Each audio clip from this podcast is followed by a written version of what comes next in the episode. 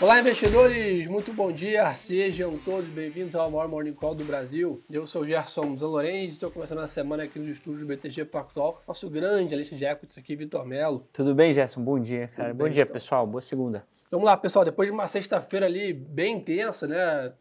Pro lado positivo, que é até um pouco raro que a gente né, vê no mercado recentemente. A gente começa a semana com o mercado um pouco mais de lado, acho que natural, né? Semana passada foi uma semana muito forte no mercado global, aqui acabou sendo né, só na sexta, dado o feriado. Então, acho que depois de uma grande euforia, vamos dizer assim, foi a melhor, melhor semana, né? Desde o ano passado, na melhor performance semanal né, dos índices internacionais. Então, hoje o mercado abre em compasso de espera. S&P futuro estável, Eurostox também, FTSE em Londres com a mesma dinâmica. A gente começa a ganhar corpo na semana, né, ao longo, né, ao longo da semana com bastante dados. Acho que o payroll na sexta também que foi, Foi. é, o destaque, foi é, um grande driver aqui. Mas chama atenção hoje, Vitão, também mais uma forte alta das commodities. Né? Petróleo negociando a 86 dólares, as minérios de ferro 124 dólares tonelada. Impressionante. né? Não, impressionante, Gerson, exatamente. Acho que a semana anterior, né, ela fechou, inclusive, como, como você muito bem comentou, a melhor semana para o índice no ano, e o, S&P, falando espe- especificamente do S&P, é, inclusive subia bem, né? Subiu bem durante todo o ano, chegou a subir perto de 19%. Anteriormente, a semana passada, estava subindo perto de 7,2% e agora no ano está subindo perto de 13,5%. Na, só na semana passada, a S&P chegou a subir perto de 6%, o Nasdaq 6,5%.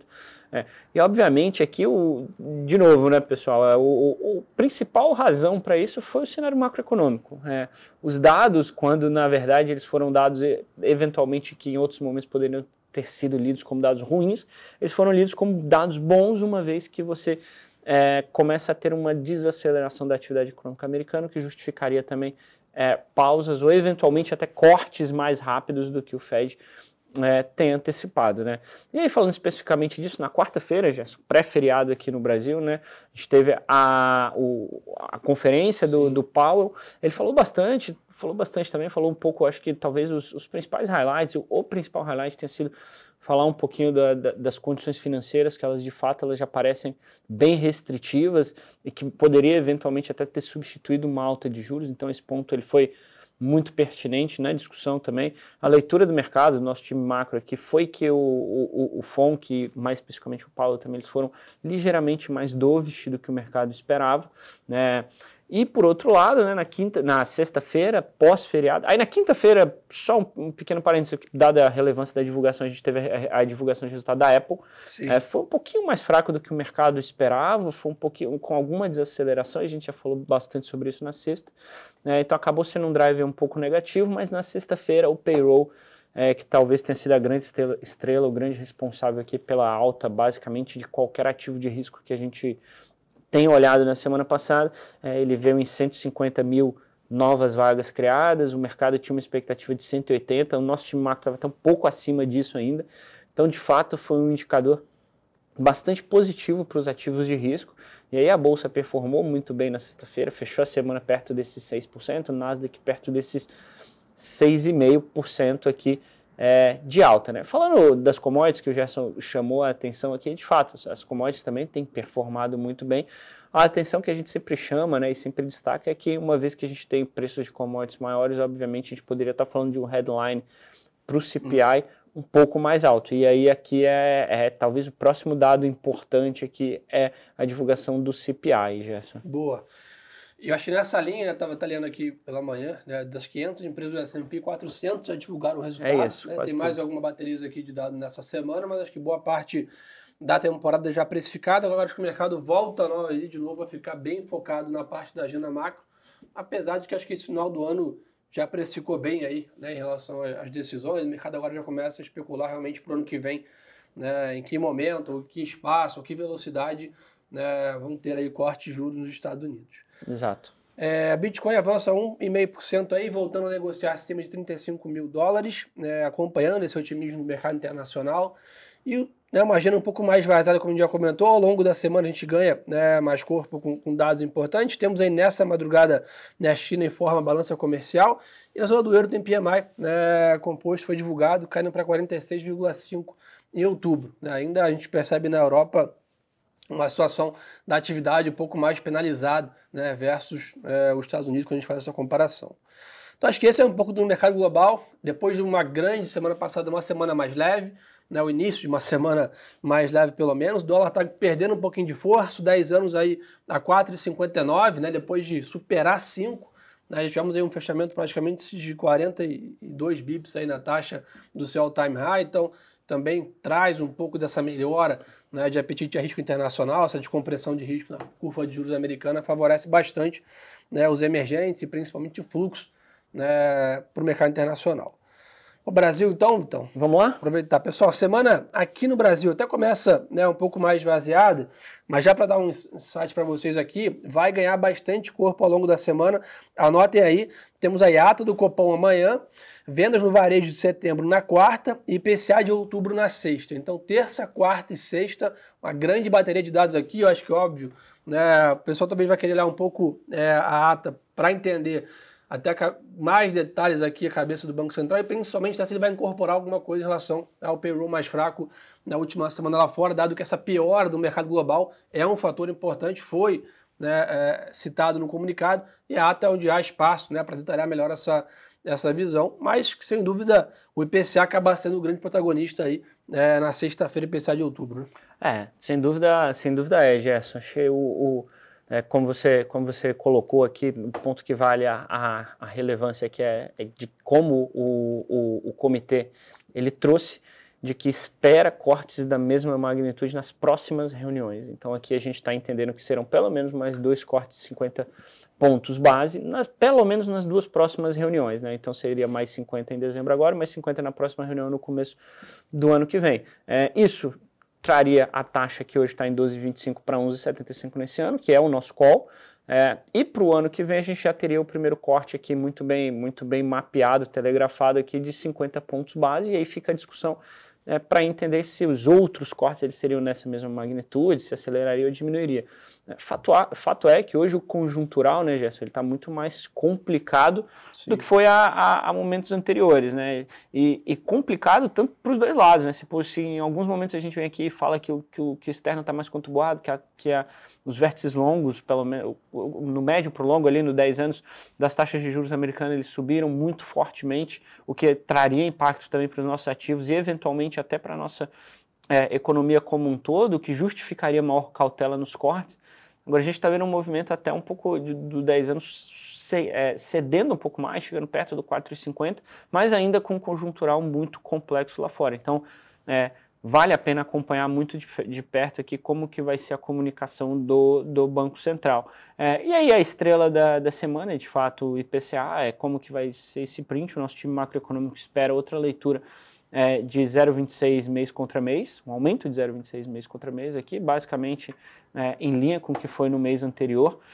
Uh, então aqui é mais ainda com, com uma abertura mais favorável, pessoal. Boa. E acho que nessa linha, pessoal, até que a gente vem comentando, né, quando a gente olha a questão de dados aqui, tanto a inflação quanto a atividade, né, tá até no, nesse print no Boletim Focus, a gente vê um cenário bem mais benigno realmente né, para corte de juros aqui no Brasil. Né, o que teve nas últimas duas semanas foi essa piora da questão geopolítica e a volta né, da preocupação com o quadro fiscal brasileiro. Esses dois fatores é que levaram o mercado a ficar um pouco mais cauteloso, talvez não com o ritmo de corte, mas talvez com o tamanho do ciclo. Né? Tem gente que fala né, já de 9, 9,5, os mais conservadores estão né, mais próximo a 10. Então acho que essa dúvida realmente ainda não dá para ter essa resposta, que a gente acaba olhando um pouco mais a curto prazo, esses, esses mais né, 100 bips aí, duas reuniões de 50 contratadas aí é, à frente.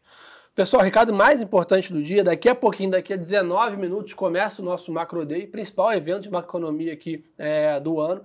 O link está aqui na descrição do, do YouTube, está também aqui no Instagram, então evento gratuito online. Pessoal, não percam a chance. Né, teremos aí né, falas de diversas né, pessoas importantes que fazem preço no mercado, Mansueto, próprio Roberto Salute, André Esteves, Arthur Lira, Rodrigo Pacheco, Fernando Haddad, né, também fala agora pela manhã, então não percam essa oportunidade, né, diversos né, painéis com gestores também, ou seja, né, liga o fone aí, acompanha o principal evento aí desse final do ano, né, já vamos falar das perspectivas para 24, né, durante esse evento, então não percam essa chance de estar bem informado, é, não é todo dia que tem a oportunidade de acompanhar todas as falas aqui dessa turma né, online de forma gratuita. Pessoal, o Macro Day do BTG começando daqui a pouco. É, se todo dia a gente fala aqui, né, Gerson, do macro, quão importante está é o macro. Você tem um evento com, com desse peso, acho que a, a importância aqui ela é até desnecessária a gente comentar. É, então é um evento que, que, todo mundo aqui no banco acompanha muito de perto e sem dúvida nenhuma fica a recomendação, pessoal. Show. E pessoal, além disso, né, a gente, além dessa semana macro mais agitada aqui no Brasil também, Brasília né, tá aí com força total, vamos dizer assim, temos aí praticamente mais um mês aí de trabalhos ali, uma agenda bem apertada para aprovar uma reforma bem importante que é a reforma tributária. Então a expectativa é que a reforma seja votada na CCJ, né, que é a Comissão de Constituição e Justiça, amanhã, né, que dizem aqui os jornais, e depois ela volta né, para a Câmara dos Deputados para ser avaliada. Então acho que é importante a gente ficar de olho nisso. Teria, né, tudo que a gente tem comentado aqui de melhor, de apetite a risco, né, de extravar valor na bolsa, etc. A gente viu no primeiro semestre um movimento parecido com o arcabouço e tal. Temos a chance aqui de ter esse movimento parecido também com a reforma tributária. Além disso, meu amigo, temporada de balanço no Brasil, diferente lá de fora, está praticamente na velocidade máxima, né? Hoje Exatamente. aqui, vou falar rápido aqui, senão mais, mais de 15 nomes divulgando o resultado aqui né, entre hoje e amanhã. Temos aí Gerdau, o próprio BTG Pactual, Banco do Brasil, Braskem, Bradesco, Itaú, né, TIM, né, Banco Inter, Eletrobras, Arezo. Então, tudo isso. Né, terça, quinta e sexta temporada de, de, de, dados aqui no Brasil e a parte micro bombando aqui na temporada de balanço. Ah, bombando, Gerson. Acho que quando a gente olha a temporada lá fora, que está basicamente no final, né, a gente já tem 80%, perto de 80% do market cap do S&P já tendo divulgado, 404 empresas das 503 do índice também já divulgaram, né, com destaque aqui para tecnologia, consumo discricionário e, e o setor financeiro, que performaram como surpresa para os números estimados pelo consenso maior, é, a gente comentou bastante aqui no detalhe né, sobre essa temporada de resultados US, sobre as principais companhias, sobre, sobre bancos também, que a gente sempre destaca a importância. E agora a gente vem para a nossa temporada de resultados aqui no Brasil, né, que é, tem também uma importância muito, muito grande. Acho que do nosso lado fundamentalista é um, é um momento em que a gente é, muitas vezes para, escuta o management, é, rever algumas teses, entende a importância. E como o Gerson colocou, né, a temporada ela começa a ganhar velocidade Sim. aqui com nomes que são é, que são importantes e que, e que a gente tem acompanhado muito, muito de perto, né? como por exemplo é o caso do, do Banco Inter, né, Gerson? Acho que esse ano, em termos de performance é, em tela do Banco Inter, ele foi um ano bastante volátil, o papel chegou a negociar perto dos R$ reais, estava mais próximo dos 20 já também. É, e o que a gente espera do, do Banco Inter e tem visto é uma rentabilidade sobre o patrimônio líquido um pouco melhor, né? Uma vez que a gente tem essa rentabilidade sobre o patrimônio líquido melhor, é, aí o banco ele deve também conseguir entregar de, de maneira sustentável, né? É, é, um lucro também maior, que justificaria também múltiplos um pouquinho mais esticados. Né? Hoje o banco está negociando perto de 1,3, 1,4 vezes o valor patrimonial, é, o que não é a barganha de quando ele estava negociando a R$ reais, que era 0,4 vezes o valor patrimonial, mas com o ROI sustentável num patamar um pouco mais alto, esse múltiplo ele pode não ser entendido como algo necessariamente caro, Gerson. Boa. E só para não deixar de avisar, pessoal, na quinta-feira é a balança Petrobras, né? Então acho que isso aí o mercado está com uma grande expectativa, não só no resultado, mas também na questão né, de dividendos e políticas de investimento da companhia. Então, né, não preciso nem dizer aí que a semana está super carregada na parte micro e macro é, também mundo afora. Mais algum ponto aí, Vitão? Não, gente, não. Acho que do meu Boa. ponto a gente passou por tudo mais importante aqui. Então, galera, resumo da obra. O mercado global amanhece no compasso de espera, depois de uma semana muito agitada na semana passada. Ganha corpo ao longo da semana parte resultados né, aqui no Brasil e dados também lá fora né, vão movimentar o mercado ao longo da semana numa segunda-feira um pouco mais lenta, sem dúvida. Vitão, obrigado pela parceria. Valeu, Turma, vejo vocês, claro, no Macro Day Online, o evento. Só relembrar todos, o link está aí na descrição do, do YouTube, também está no Instagram do BTG, maior evento de macroeconomia do Brasil. Uma boa semana de negócios para gente. E lembrem-se, turma, que o melhor ativo é sempre a boa informação. Um abraço. Até mais, pessoal.